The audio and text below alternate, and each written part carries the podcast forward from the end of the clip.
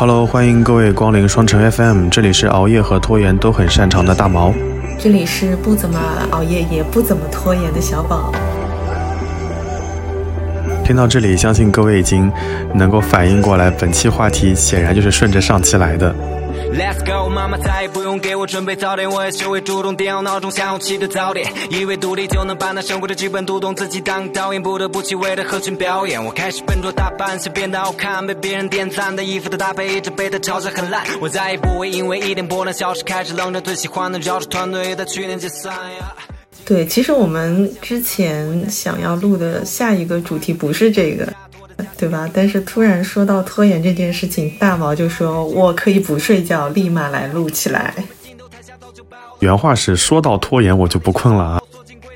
啊，我有很多话要说。” I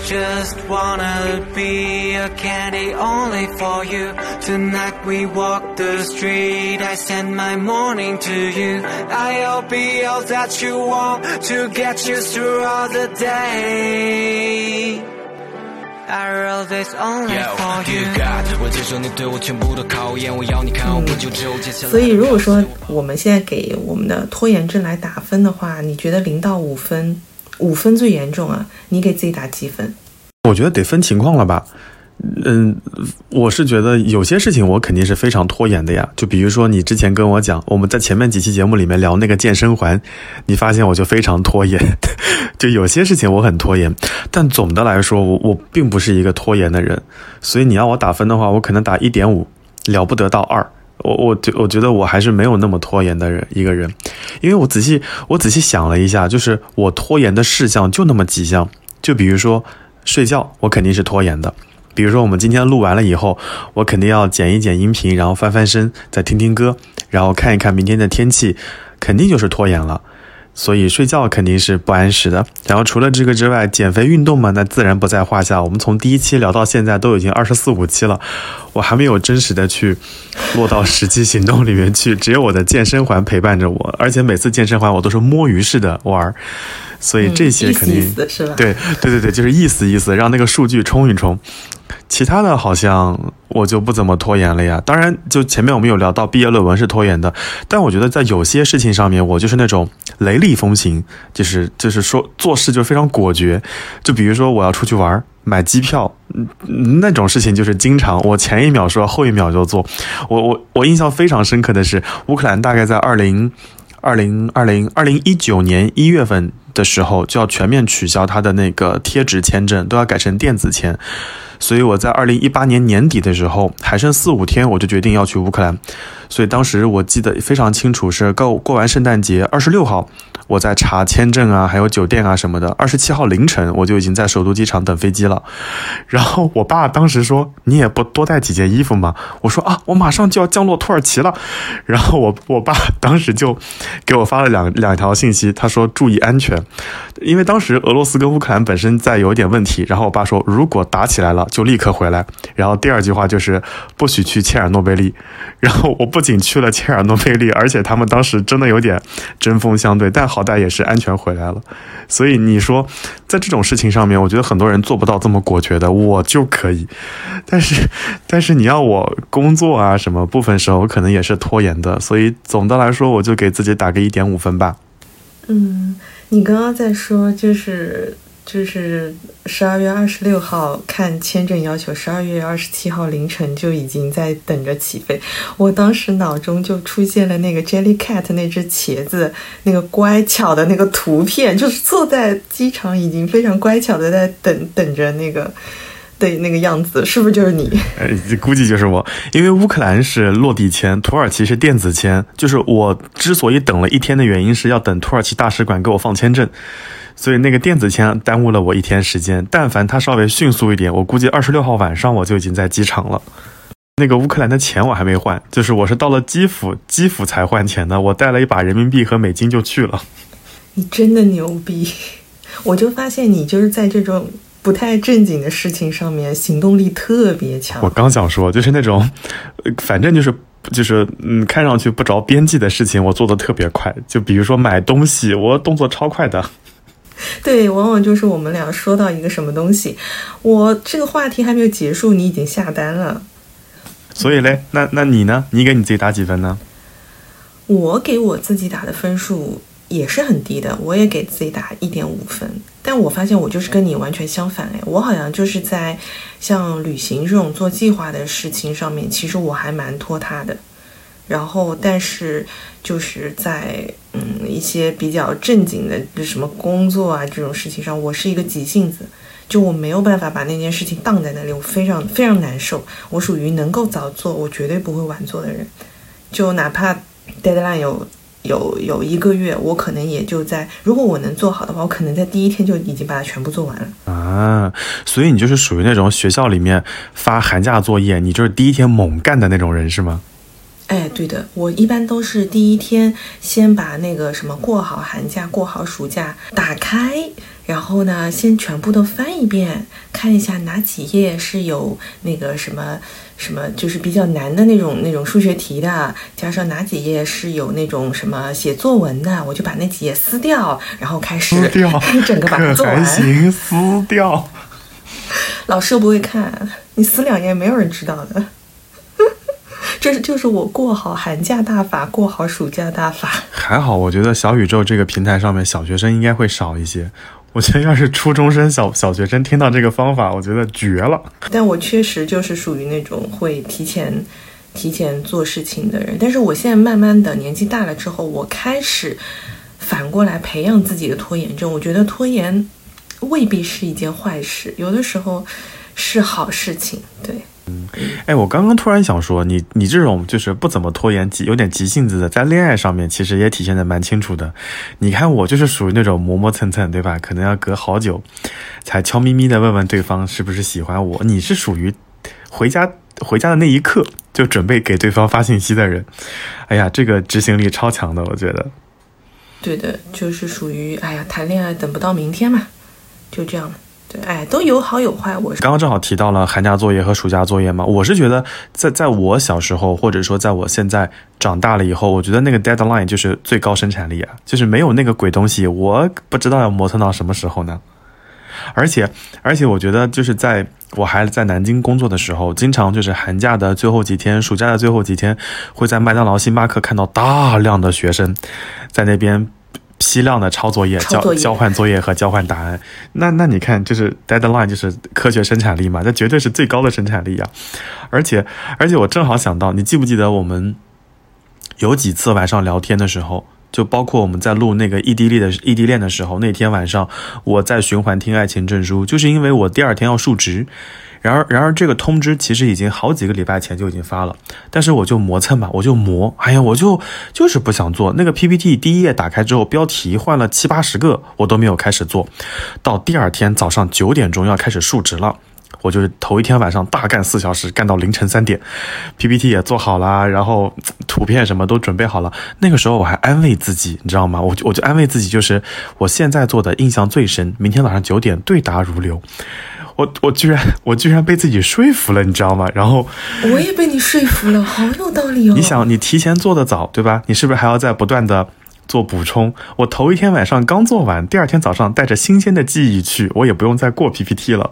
所以，所以第二天早上我发挥的还蛮好的。然后述职完了，回到办公室就呼呼大睡。所以我真的我非常认同，这是 deadline 是第一生产力的呀。嗯，而且其实做 PPT 这个事情，我是像现在我们呃年终就是基本上就是也经常要做 PPT 嘛，我也会拖到最后一天。一般我们来说是第二天的中午要交，我一般会在第二天的十点钟开始做，因为我发现我提前做完之后，我永远要改，我永远要改，我还是要改到最后的。呃，一分钟，所以我我后来就发现，嗯，那我就干脆到最后的时间做好了，而且确实会印象比较深，自己知道自己要怎么讲。我给你分享一个那个数值 PPT 的，就是审时方法。我以前都是在 PPT 上直接做的，但我后来发现呢，你在 PPT 上直接做呢，你想不清楚逻辑结构，也想不清楚关系，你也不知道你要说什么。所以我就准备了两套 PPT 的模板，一套给集团大佬，一套给自己老板。就是那两个模板是固定的，就是用那些图片，用那些版式，然后所有内容我都是在屋就在屋就在文档上写。我写完了之后就改那个文档。改那个 Pages 或 Sorry 改那个呃那个 Pages 或者 Word，然后改完之后把它贴到那个 PPT 里面去。对对对，所以我 PPT 是没有什么动画效果，也很单调，但是整体的格式和逻辑都是 OK 的。后来我我的小朋友们就给他起了个名字叫海王 PPT 大法，就是 每一次我都是写 Word，他们都觉得好奇怪，他们就说他说大毛你怎么从来不编辑 PPT 呢？也不担心也不看你担心过那个什么模板之类的啊？我说我从来不担心，我就那一套。然后他们发发现，果然我每次述职 PPT 长得都是一样的，然后就只是内容变一变。但后来我发现，这种海王大法能帮我节省很多时间。嗯，这确实是一个很好的方法。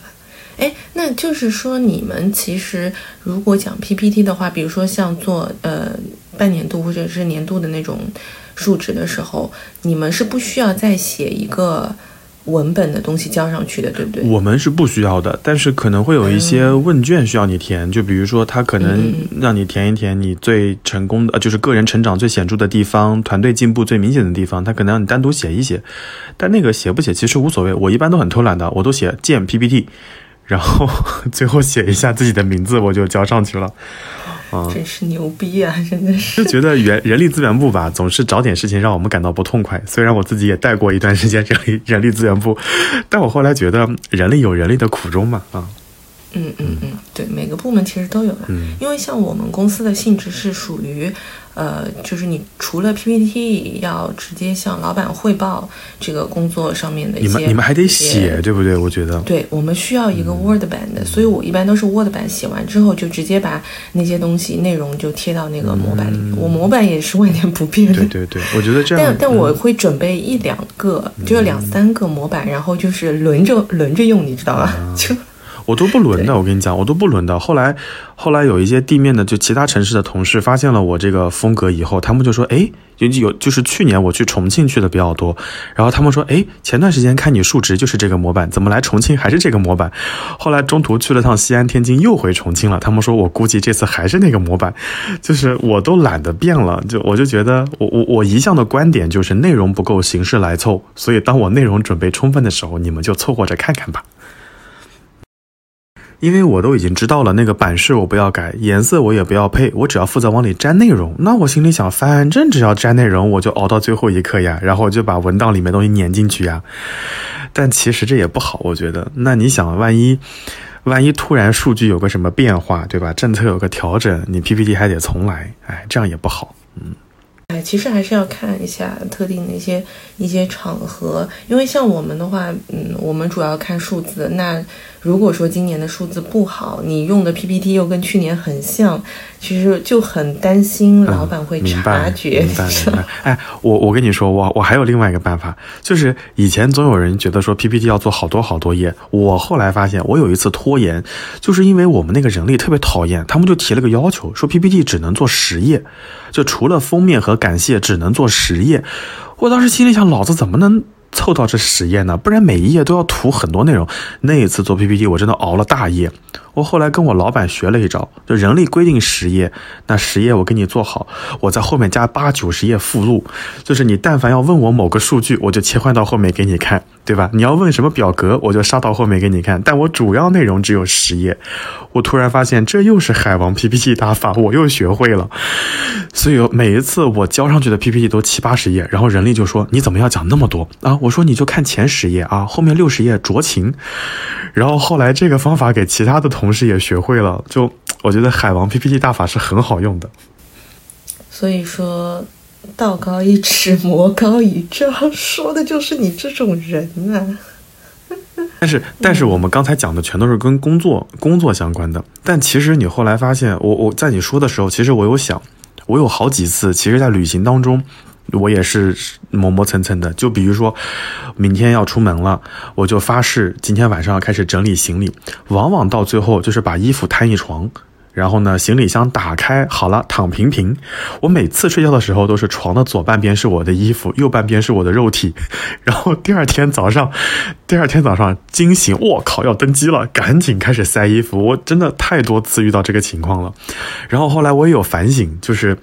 为什么不早一点呢？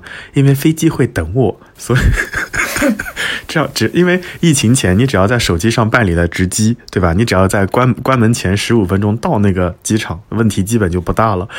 所以我有我脑子里面有几次就是飞机快延误了，即将要延误的时候干的事情。嗯，下次大家都在等飞机起飞的时候，就会在那边想，我在等的那个人是不是大毛？我有一次从厦门回南京，就是我延误了，然后飞机上有我的同事，他们说：“哎，我跟你不是一起出酒店的吗？怎么你能晚那么长时间呢？”哎，我说有事儿有事儿，然后我前脚踏进机舱门，后脚那个门就关上了，然后我们同事在那边大翻白眼。就是你上飞机之后，然后门就关了，然后大家笑你，不会就是心理压力很大嘛？我觉得这种事情可能你发生了第一次之后，你可能接下来还会发生第二、第三次，你就属于那种屡教不改，对吧？哎呀，你你就不要戳穿了呀！后来我就不跟同事一起出差了，我我就自己走了。所以说，水瓶座解决这种问题的方法，不是说我下次不拖延，而是说我不跟同事一起，不让他们发现我拖延的这件事情，是吧？哇哦！但是我跟你说，那次我迟到情有可原，就是厦门的环线上出了点交通事故，所以我就稍微晚了一点。啊，对的，对的啊。那不是本身就应该要为这一些意外的事情留足时间吗？哎，话是这么说啊，但是那你想，我在路上，我哪知道他他会出这个意外嘛？厦门本身就很小，从市区到高崎机场也没多长时间。你就像我们家到到禄口机场，也就最多最多四十分钟，对吧？路上堵个车四十五分钟，所以往往就是离登机前一个小时，我是绝对不会出门的。但是呢，就就是遇到过这种情况，就是，呃，绕城高架突然出现了一些这个拥堵啊，然后哪里有个事故啊，哎呀，完蛋了，今天要迟到了，就就就是偶尔会有这种情况。我突然发现有一个星座跟你很配，那个星座叫做天秤座。姐姐以前交往过天秤座，那个拖拖延，我觉得你们俩可以一比高低。他也是属于永远就是会，呃，当然他没有你这么牛逼，他就是经常直接赶不上飞机。就是你说到天秤座，我身边真的还有真的有一个就是天秤座有类似的故事，因为他最近要出差。那个出差的航班呢是十一点起飞，从首都机场走。当天正好早上我们还在聊天，就是 九点四十的时候，他还在床上。就是十一点的飞机，九点四十还在床上。当然，他们家离机场本身很近，这是一方面。九点五十他终于出门了。航班的登机时间是十点二十，他还有三十分钟，那会儿他还没有打车，他就一路催那个司机疯狂开，然后我在这边想办法，因为联系我的同学啊、学长之类的，看看能不能在机场接应他一下，不要赶不上这个飞机。然后那个飞机大概十点四十五关门，就是登机口不让登了，他大概十点三十三十八、三十九、四十的时候站在了登机口。同学说啊，你你交代那个人，我已经把你扔到飞机上去了啊。然后过了一会儿，我同学发了条语音说，果然是你的朋友，都跟你一样的德行。就当时我就疯狂的笑。然后等我那个朋友下飞机以后，我就把那个对话截图给大家看，我说你看到那说的都是你们这些人。但是后来想想，我也没有资格骂别人，对吧？毕竟我也就是大姐不要笑二姐。你在机场的同学接到你的电话，第一反应就是他可能认为是你本人吧，所以他跟我说，他说直接来那个 F 几几几哪个柜台来找我就可以了。我说不是我，是我的朋友。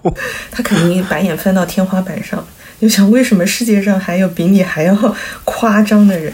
但是天秤座这一点是的，我想起我以前小学的时候的那个呃发小，他也是因为我们那个时候不是都是上的地段的学校，大家都住得很近嘛，然后他每次都要我去他家接他，但是等我到达就是约定的时间到达他家门口的时候，他可能就还没有起床，而且我发现天秤是那种。就是全世界都已经急疯了，他们还挺淡定的那种人。我们有个朋友，就是朋友和同事，他也是十一月七号，就是他是十一月七号出生的。他大概有多磨蹭呢？就是我们每次跟他说吃饭，他说好，已经下楼了。我们坐在那个火锅店里面，已经开始点菜了。他说还有三个路口，你要知道，这是从我们公司的某一栋楼到另外一个楼，也就步行直线距离四百米的距离。他说还有三个路口，我心里想你从哪里过来？他说你们可以先上菜，我马上就到。然后我们就开始上菜啦，肉也开始吃啦，小酥肉也吃啦，他人还没有到，那个饭局已经过去三十分钟了，他就会说有一个会，我马上结束。然后等我们吃的差不多了，他说来了来了，在路上了。最后我们买单了，他终于出现了。就他最后还吃了火锅里面那些底料。最后我们吃火锅，你吃火锅底料吧你。最后我们建了个群，叫鸽子精遇鸽子精受害者群。然后后来只要他约的，他就是歌王咕咕精。就他后来约的所有饭局，就比如说他约。比如说晚上七点，那我们就七点半出现；他约中午十二点，我们就一点出现，就基本上就是从来没有缺席过，就没有错过，就基本就这个节奏。对付这样的人，只有这种方法。包括你们跟他约约的时间，明明你们约八点，你就告诉他七点。哦，后来还有一种情况就是，呃，我们让他拍照片。就是拍一下你在车上或者已经出门的照片，然后发一下定位，我们再出门。对，因为他太磨蹭了，而且你都不知道他哪来那么多借口。真的，哎，我我会窒息，我很难受，非常难受。我可能下一次就不愿意再跟他一起吃饭聚会。啊，对啊。后来很多同事知道这件事情之后，就不再愿意跟他吃饭了。你们这种拖延的人有多讨厌？有多讨厌？哎。什么叫我们这种？我也没有拖很多，好不好？你还没有吗？你们简直就是赶个飞机，跟把把把飞机当成高铁在赶吧。我想说，绝大部分情况下拖延的原因，就是因为我心里总觉得有个兜底方案，你知道吗？就比如说在飞机场，我要是迟到了，你看在南京还有学长一手遮天，对不对？然后在其他城市迟到了，那你毕竟是航司的会员，你还有小车车直接把你送到登机口，你还能去值机柜台找一找值机主任撒个娇，他还能把你弄过去。所以拖延的原因其实不是。不是，就是磨蹭呀，心不在焉，没有计划。拖延的原因就是你知道那个兜底方案在那儿，而且你知道那个兜底方案不会让你失望，所以你就拖延了呀。换一个比较高级的表达方式，就是你有资本拖延。你看，像我这种没有在那边的同学的人怎么办呢？没有资本，哎，那我跟你说，我我我如果坐其他航空公司的飞机，我就很老实。比如说，你看我坐那种什么，我特别讨厌的那个，就是丽丽的那个公司，我就从虽然我坐的少啊，虽然我坐的少，就几乎不坐，但是去飞他们家，我永我永远都是准时出现，而且还提前一些出现。但你要是飞其他的就是我是会员的，那我就磨磨蹭蹭，磨磨蹭蹭。所以说，男人就是贱啊，姐妹们。哎。哎哎哎！你怎么 上升到人身攻击了呢？你怎么还上升到人身攻击了呢？真是，嗯。但是，但是我还想说，就刚刚讲的那些，可能跟生活、跟旅行相关。但是我想了一下，工作上的拖延，我后来想了一下主要原因，因为我刚刚不是跟你说做。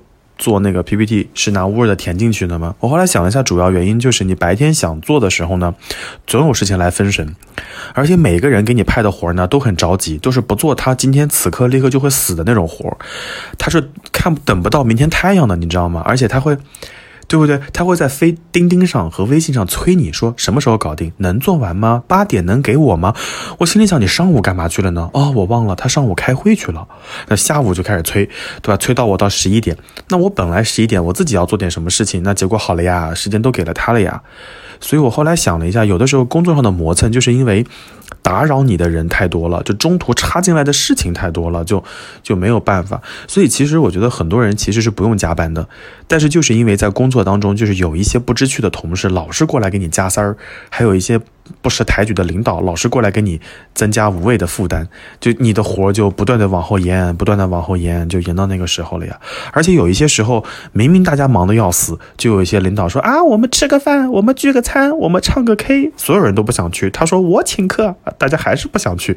但是，但你说领导都已经开这个口了，你怎么能不去呢？结果那天的火就累积到晚上两点。那你说这个拖延怪我吗？也不怪我，对不对？嗯。也是，还有一些领导，就是你明明很忙的时候，他还要在那边跟你聊天，跟你话家常。总结一下，就是领导才是工作拖延的核心。你你你谨慎发言啊！我我可没有这么说啊！我的工作的主要目的就是让我的领导满意很开心。你看我我好狗啊我。这就是为什么你可以对吧？啊，身身居高位啊，我还在底层打拼。后来想了一想，其实拖延的还有另外一个原因，就是其实自己时间规划也没有做好了。就我但凡如果时间规划稍微好一些，可能也不至于拖延。你想想，我们上一期聊的毕业论文，不也是一个道理吗？就但凡我规划的好一点，我可能就也没有拖延这个事儿了。我真的跟你是完全相反的，我可能在旅行上面是相对比较拖延的。比如说，我上一次去巴黎深度游的那一次，其实我原本的计划，因为带父母出去嘛，就是坐那么远的飞机，我本来是想跟他们欧洲游的，就是因为我没有时间做攻略，只做了一个巴黎，然后最后就变成了巴黎深度游。对，但是我就是在这些事情上面就比较随意，我总是会觉得说。反正出去了，那你没计划之外的那些东西都是体验嘛，所以就觉得还好。但工作上面的事情我就会比较急躁一点。但我在工作上其实也还是会拖延，但我一般拖延的原因主要是对于未知的恐惧。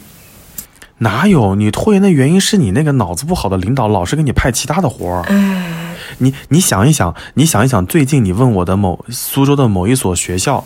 的事情，是不是经常在你忙得不可开交的时候，那个人突然让你来问我，我还在给你传话，是不是一来二去耽误了你的工作进度？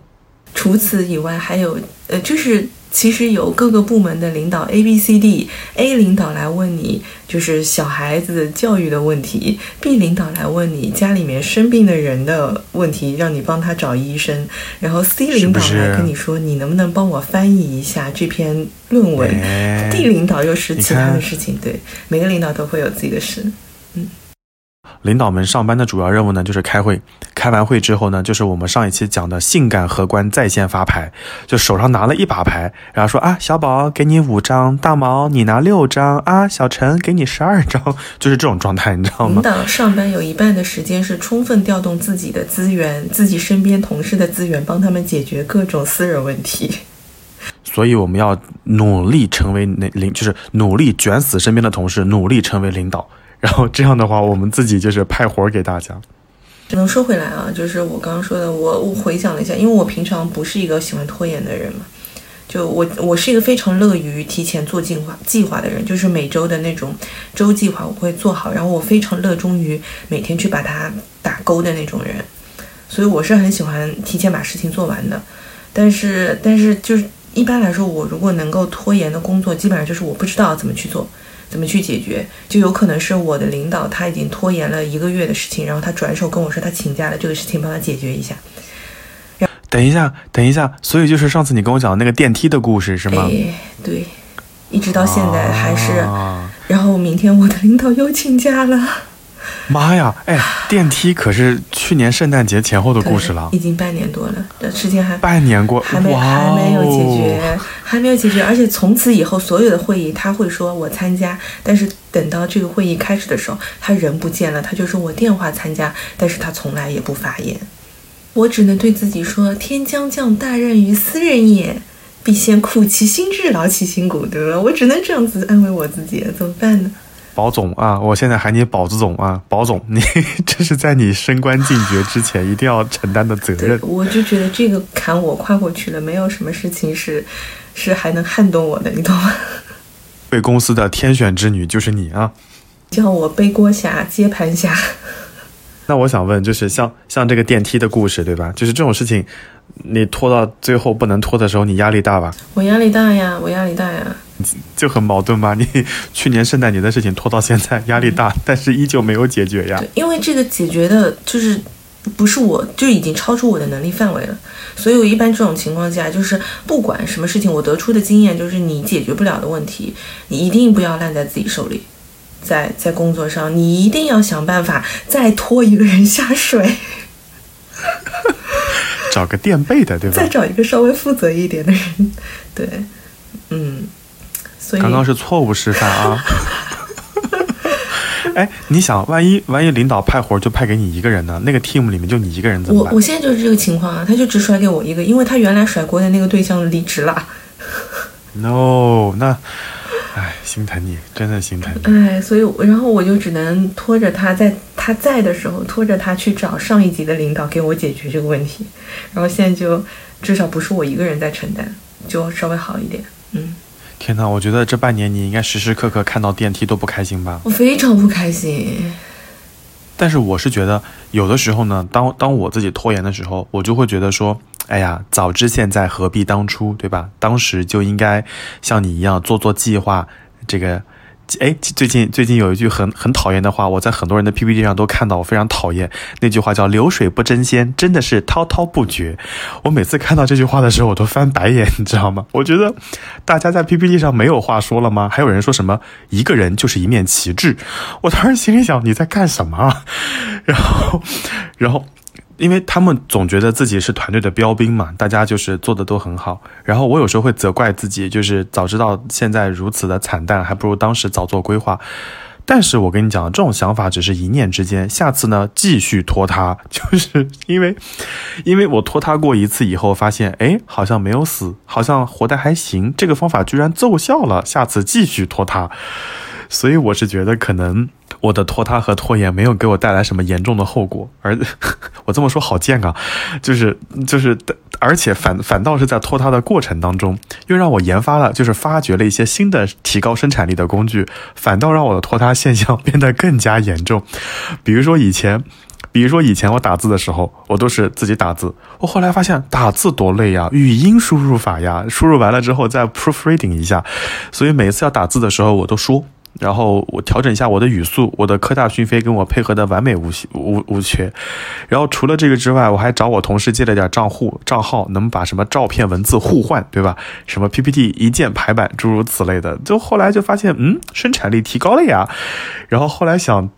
现在能那么轻松，当时为什么要这么痛苦呢？下次继续拖，所所以我是觉得这是个恶性循环，你知道吗？就是就像熬夜一样，一时熬夜一时爽，一直熬夜一直爽，就是一时拖延，你会觉得有个新的生产力工具，哎，有了它，下次我继续拖。我觉得在这一点上，我是要向你学习的。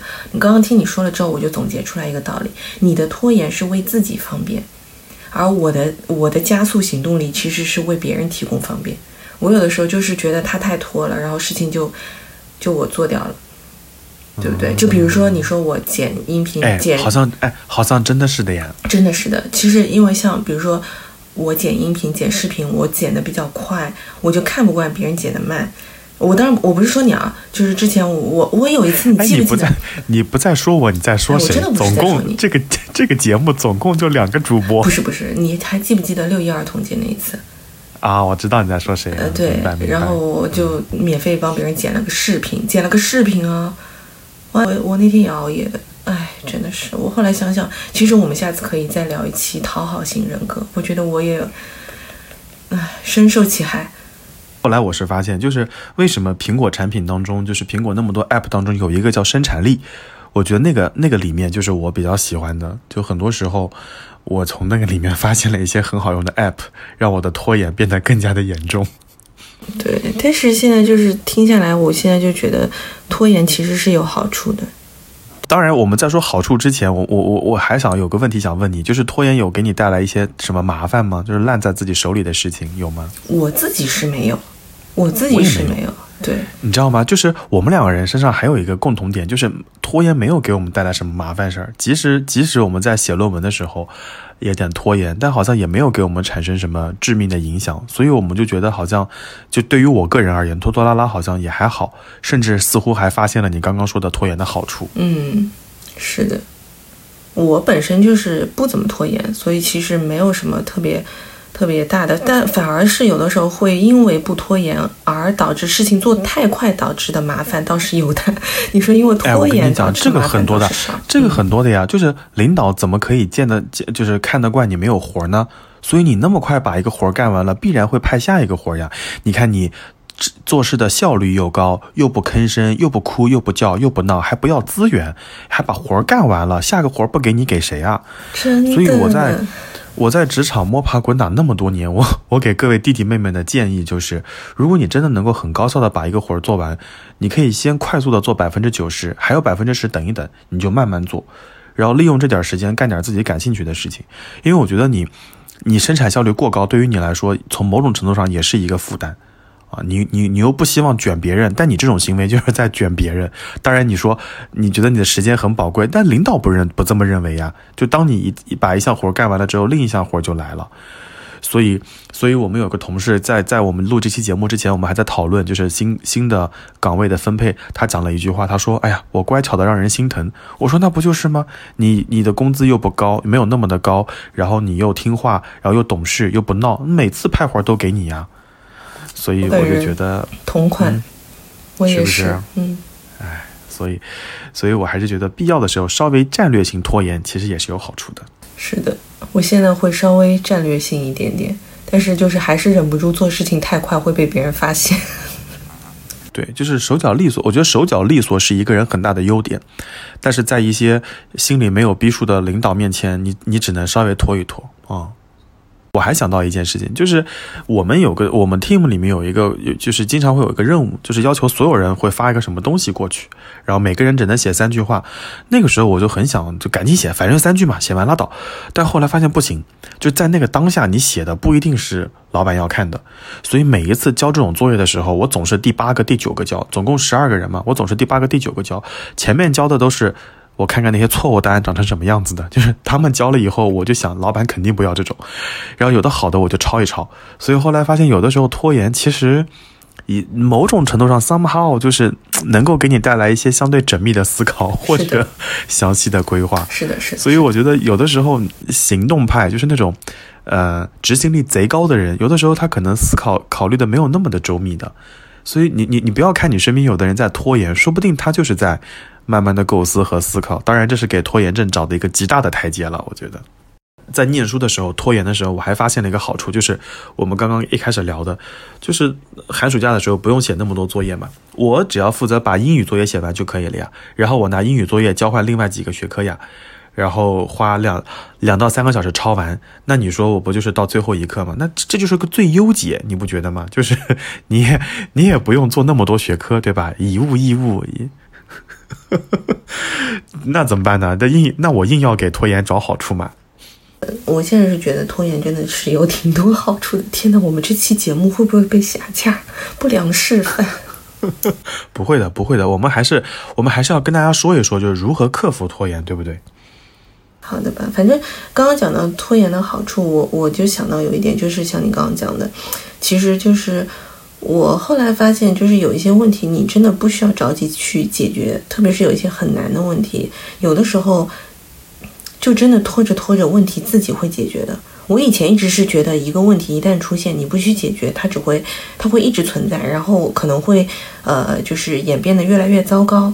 但是有的时候，我又会发现，嗯，就是当我在思考要怎么去。怎么去做它？我还没有来得及做的时候，那个问题突然就消失了。就可能客户一嗯来跟我说，他他把这个事情搞错了，或者他们自己内部消化掉了。就你完全不需要 再去花额外的精力，经常会这样。那那我想问，这种这这种这种思路和方法是普世的吗？就比如说你在生活当中如果遇到了某些问题，是不是可以不用着急解决这个问题，曲线救国呢？我觉得是。嗯，我不禁想到了一些感情上的问题。我觉得首先就是千万不能带着情绪去处理问题。对，在那个当下，你你斩钉截铁的打电话去说什么，肯定是效果不好的。所以那就不妨拖一拖，等一等再解决。对，这个等一等不是说要憋着，就是先让自己冷静下来，冷静下来之后再好好说话嘛。你不冷静的时候没法好好说话。所以我可以理解为说，呃，这种拖延其实是缓冲期、冷静期，对吧？就是让自己稍微情绪稳定一些。还有什么就是应对拖延的好的招数，或者说给克服自己拖延的毛病的习惯？但是说起来，克服拖延，因为我本身不太拖延，对。然后包括有一些，我刚刚说我唯一可能拖延的事情，就是一些我比较恐惧的事情，就是我没有把握，然后比较未知的事情。但是我后来就觉得，很多事情你在那边空想没有用。你永远都你不去做，你永远都不知道下一步会面对什么。嗯，你这句话就讲给我听的。我想了一下，我有一段时间的拖延，就是因为对于未知的不确定，然后我总是要想到，就是把基本步骤想完，大概是什么情况，然后我再开始去做。但事实上，等我开始着手做的时候，已经很晚了。所以，我不管在呃股票的投资、基金的投资，然后工作上的一些决策的制定，我都有这样的问题，就是我要想到相对周全之后再动手。你要想好 Plan B，或者你要想好退路，或者说你说的兜底的方案，你才敢去做。怎么说？某种程度上而言，这种这种行为或者这种想法，应该会让一一个人错失很多机会。就是当某一个机会冲在你面前的时候，你你想了那么多，其实他就错过了。对对对对对，是的。比如说你说，其实像做播客这件事情，哎，对我我刚刚就想说做播客这件事情。你说我在二二零年的时候就想做，拖拖拉拉拖拖拉拉，错过了那么多机会也好，或者说话题也好，拖到今年才做，其实就是。拖沓的结果，那你说我们两个人现在开始录，想清楚以后要往哪个方向走了吗？似乎也没想好，但至少迈出了那一步，哎，好像后来又跑起来了。你记不记得我们第一次录的时候，我们大概花了半个小时在那边想名字？我觉得我们想了，对吧？想了好晚好晚啊，就是关键是最后那个名字也没有用。对，当时的场景就是我跟宝子姐面对面。抱着两桶非常好喝的水果茶，我在那边抠那个，抠下面的那个百香果。两桶，在想到底真的是桶，两两桶真的是桶，在想这个播客到底叫什么名字呢？然后我给一个宝子姐就在想，这个在在小宇宙上查有没有重复的，我给一个查，结果查到最后发现，算了，我们先录吧，录完之后再想标题吧。对对。包括其实我们后来两期一开始我们都会想说怎么开场白，然后想了半天也是浪费了很多时间，然后，对吧？后来再再后来我们开始录的时候就干脆不想，我们直接就开始录。对对对，就是有几期大家在开节目的一开始听到有京剧的那几期，就是最典型的表现，就是我跟宝子姐在开头上没有达成一致的，对。借这件事情，其实我们还是想告诉大家，就如果说真的你是因为对于未知的恐惧或者对于不确定的害怕而拖延，我觉得没所谓，先先做了再说，对吧？嗯，反正及时止损嘛。我觉得特别是就是除了工作上的事情要要想清楚，生活上包括像我们刚刚讲到的旅行呀或者什么，我真的觉得你就想做就去做，就还是回到我们以前的观点，你有的时候你想太多，比如说你说哎，等我有钱了我再去欧洲旅行。嗨，现在你还能去吗？对不对？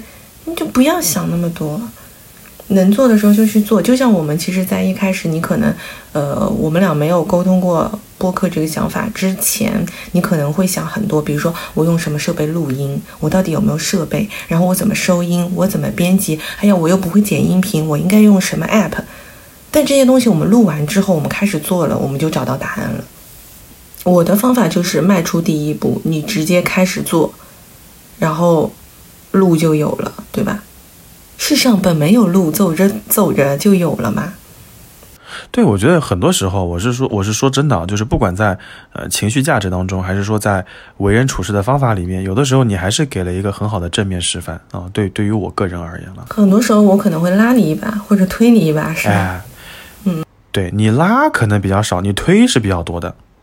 就是我还有机会吗？一脚我就下去了，所以所以你就是这样的人，我跟你说。嗯，是的。嗯嗯，还有呢？还有呢？你还有什么别的克服拖延的小妙招吗？我想反过来问问你有没有，因为我本身是个行动力很强的人，我不需要克服，我就立马就干了。我其实觉得克服拖延没有什么特别好的招数，但我自己想了一件事情，就是，就如我们刚才所说，很多。很多时候的拖延，就是因为事儿很多堆在一起。但我后来仔细一想，多线程工作难道不就是现在现代青年必须要掌握的技能吗？就是你手上可能同时堆了七八个活儿，所以在这种情况之下，你只能说提高自己的生产效率，没有办法说做好时间管理。这个这个。哎，对对，做好时间管理，对，所以我是觉得像类似于，嗯，手账，对吧？或者说那种什么手机 app 能够计时的，对自己的时间进行管理和规划的，我觉得还是蛮重要的。嗯，但但你那但你想一件事情，这这件事情，其实在学生时期就应该学起来。我刚刚就想说，其实你记不记得以前小学的时候的数学题里面就有，就是。做哪几件事情的时候，同时可以做什么事情？我记得呀，对，那篇文章应该在小学语文课本里面出现过。华罗庚的统筹规划，就是你洗水壶要多长时间，烧水要多长时间，茶叶沏茶多长时间，最后要多少时间？我觉得就是时间的合理规划。但你不觉得传统教育当中是不太需要？普及这个的吗？因为在所有的传统教育里面，永远只有一句话，就是只争朝夕，分秒必争。他只一味的强调你要动作快，但从来不会教你如何统筹规划。所以，一旦你毕业之后迈入职场，你要面对的第一件事情就是如何合理规划自己的时间，又要摸鱼，又要交友，又要谈恋爱，还要应付老板。对吧？还要保持自己的兴趣，不就是这个道理吗？哎，这样子说起来，我突然回想到我的好朋友菲比，他经常会说，觉得我是一个效率超级高的人，好像永远都是同时在做几件事情。你你回想一下，其实我一直都有副业，我一直都不止一份工作，同时又有很多爱好。哎，我就想说这件事情，就是同时你还有很多就是其就是需要消耗体力的爱好，然后你又做的又很好，但是我又不熬夜，我还要睡觉，然后我还要出去认识很多的人，皮肤还很好。哎，不录了，不录了，这期节目就这样吧啊，我们就散了，散了，太生气了。连着上一期带着这一期，对我来说就是人身攻击。你看上一期熬夜，对吧？我色素型、色素沉积型黑眼圈无可救药，对吧？你呢，年纪轻轻，貌美如花，别人认为你是九零后。到了这一期，对吧？你不仅不拖延，你还享受人生的第二春、第三春。我拖延，我拖延完了之后呢，我事儿还多，我还老熬夜。那这两期我就是恶性循环呀。但是你自己其实。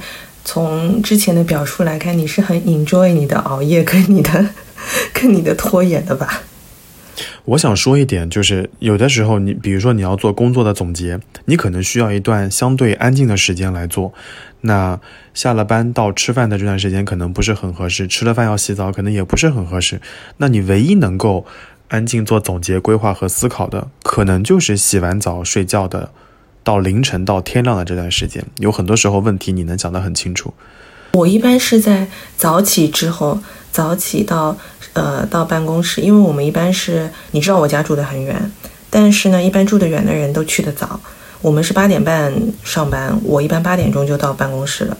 然后我整个思考问题的时间，基本上是在路上有一个多小时的车程嘛，再加上。呃，那个半个小时就是我们同事都是踩着点来的，所以会比较安静。然后我一般就在那个时候高速运转，已经想好了今天我哪些事情在什么时候什么时候做。因为你知道我的工作有很多的部分是需要去等待别人给我反馈的，所以我一般都会先在那那个时间把所有需要别人反馈的事情都先在第一时间做完，然后后面再是做我自己。自己要做的事情，或者说是需要去沟通的事情，因为我要等对方到嘛。我们其实跟我们的客户之间也是有时差的，他们一般就是，嗯，你们北上广嘛，对吧？基本上都比我们晚晚一点时间开始上班。哎，所以你刚刚讲的时候，我就想到了一个日剧啊，就是很很早之前我们讲那个职场，包括呃哪哪一期话题我有点忘记了，就我们正好聊到的有个日剧叫《我要准点下班》，你你跟那个剧里的女主是一样的。就是他到了办公室之后，就会在电脑屏幕的右侧贴各种 N 次贴，然后排序，就是哪一些是要自己先做，哪一些是要交接的。然后到了六点，他就准时从工位上弹起。啊，所以我觉得这个这个可能我也会参考一下，就是我也会引引用到自己的工作里面去。最近两年开始有一个新的习惯，就以前的笔记本基本上你是左边一页，右边一页嘛。然后你左边可能是今天的 to do list，然后右边是那个。我现在不是，因为我现在电话会议太多嘛。然后我基本上就是左边一面全部都是会议记录，然后右边一边就就是 to do list。然后我的我的笔记本真的就是每一天下来都是狂满的那种，有的时候可能一页都也也不够记。对，蛮好的，蛮好的。这种时候就了解一下语音输入法嘛，直接就是打到手机都没电了，回来的时候。除了这个之外，我还想到了一点，就是是不是找一个搭档会好一些呀？就有的时候一个人磨蹭，你真的磨蹭习惯了，因为你知道，反正到最后就兜底嘛。但我后来发现，如果有人跟我搭档，我会有一个极强的羞耻感，而且我还会，我想卷死别人，你知道吗？就是我让你羞耻了吗？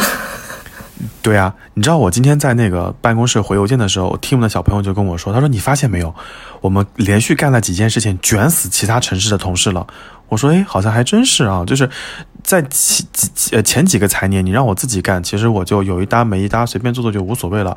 一旦涉及到排名、绩效、考核，就是全集团晒数据，哇塞，这种时候我肯定是冲锋陷阵，卷死后面所有的人。所以我后来在想，你如果真要应对拖拖延这件事情，是不是找一个搭档会更好一些？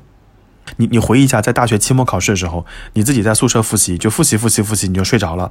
但是如果在那个自习教室里面、阶梯教室里面，你发现所有人都在复习，你也会加入到那个复习的浪潮里面去。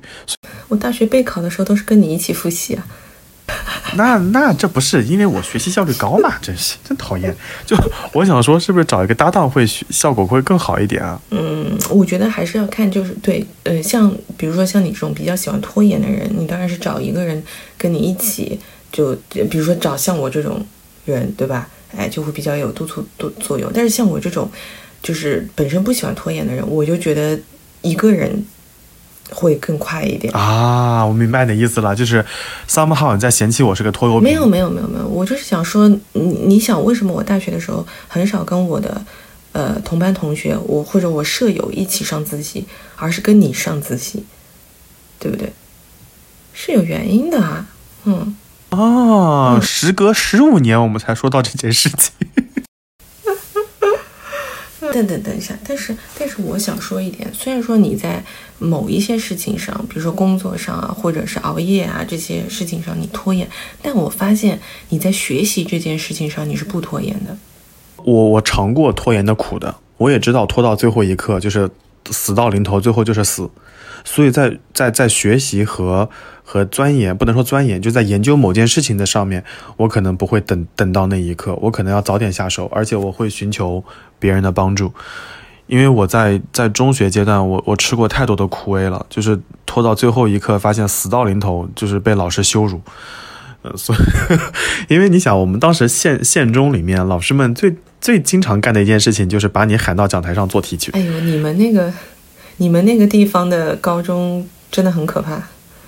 我发现跟我一起上黑板的三个人全下去了，我还挂在黑板上。然后我们班主任就数学老师，他就会说：“哼，你看，让你们复习吧，你们看看大毛这种啊，不复习那么简单的一个三角函数，做了两分钟还没有做出来，哇，那个羞耻感啊，真的就是。”你只能逼着逼着自己快点把这些事儿给搞定，而且，而且我们在念书的时候，我你们那边肯定也有呀，就是考完月考以后会晒分数的，晒分数的时候，我们班主任就干一件事情，把大家的学号跟名字剪掉，把后面的所有分数跟排名都晒出来，然后班主任会在那张大表上拉出一根横线，说这是全班平均分，低于这个平均分的都是怎么样？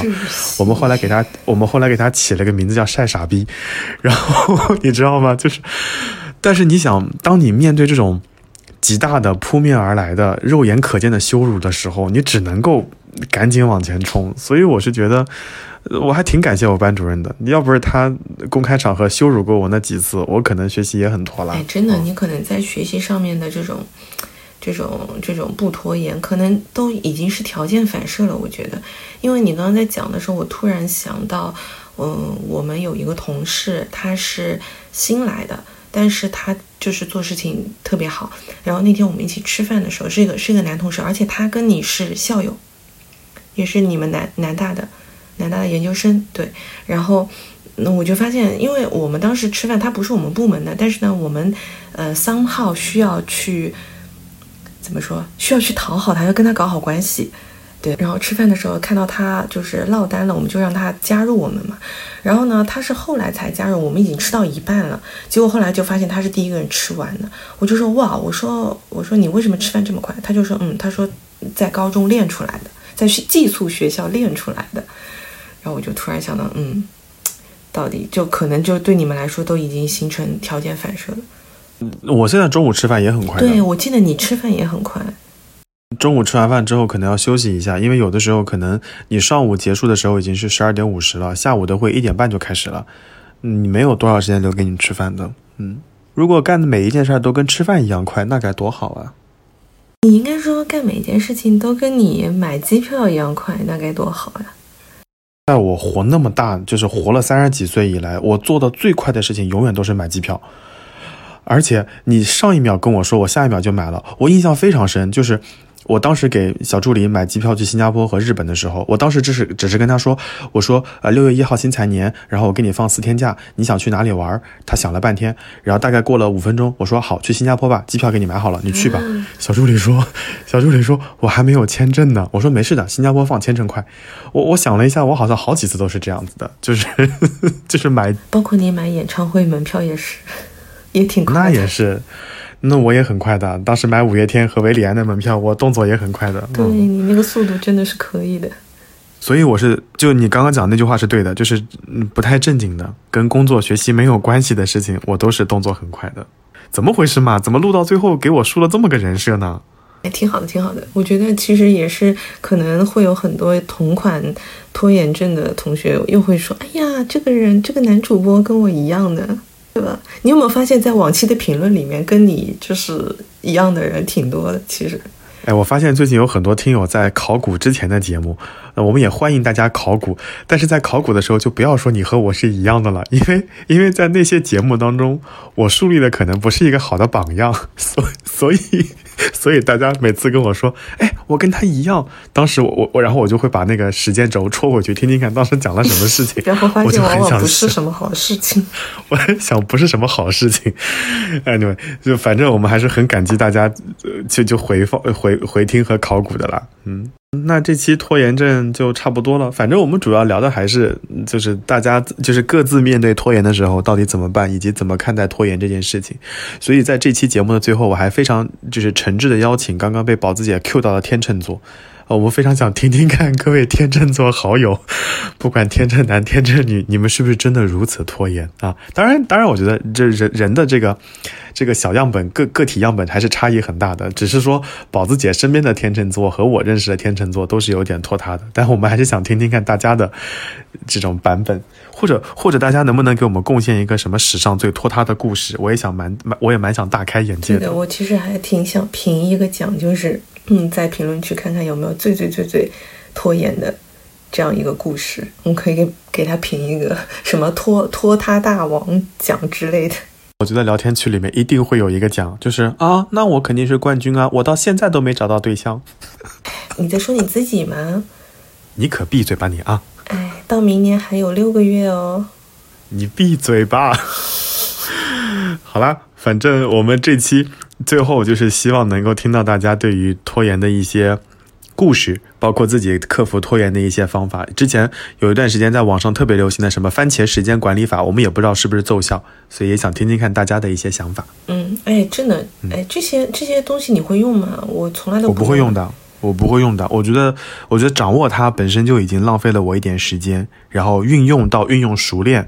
又浪费了一点时间，那我倒不如按照我既定的规则来嘛。嗯，我是觉得谁需要用这个番茄法，不如叫上我。我觉得我的督促功能会比较强一点。哦哦，是这样子的。哦哦哦哦哦，我以为我以为你是要用番茄法本法哦，结果你是个督促的人啊。嗯，对啊，我觉得我自己本身就是一只番茄，我可能是茄王吧。茄王。这个比喻真的哎，那你要不要把这期节目开头重新改一改了？就大家好，这里是茄王宝子。什么鬼啊！真的是。嗯，好，那我们那我们这期节目就到这边，要跟大家说再见啦。对，这一期录录的短一点，希望那些就是听着我们播客睡觉的人可以不用熬夜。好，那我们这期节目就到这边结束了，谢谢各位的收听，我们下期节目再见啦。好，我们下期再见，拜拜。拜拜。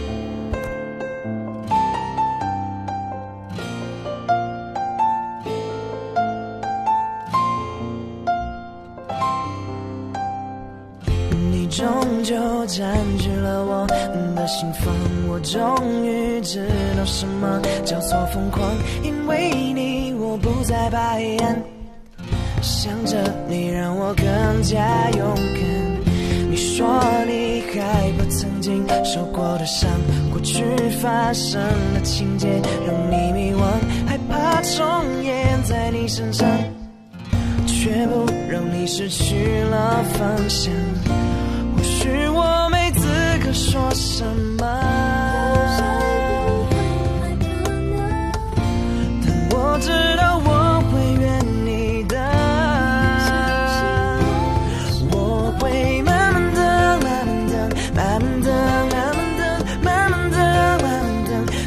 等上线的铃声，慢慢等，等到我都睡着了，耐心等只为了心动那一刻。慢慢等，慢慢等，慢慢等，慢慢等，慢慢等，慢慢等，等红灯变绿灯，慢慢等，当你突然觉得冷，我会握着温暖在在这里等着。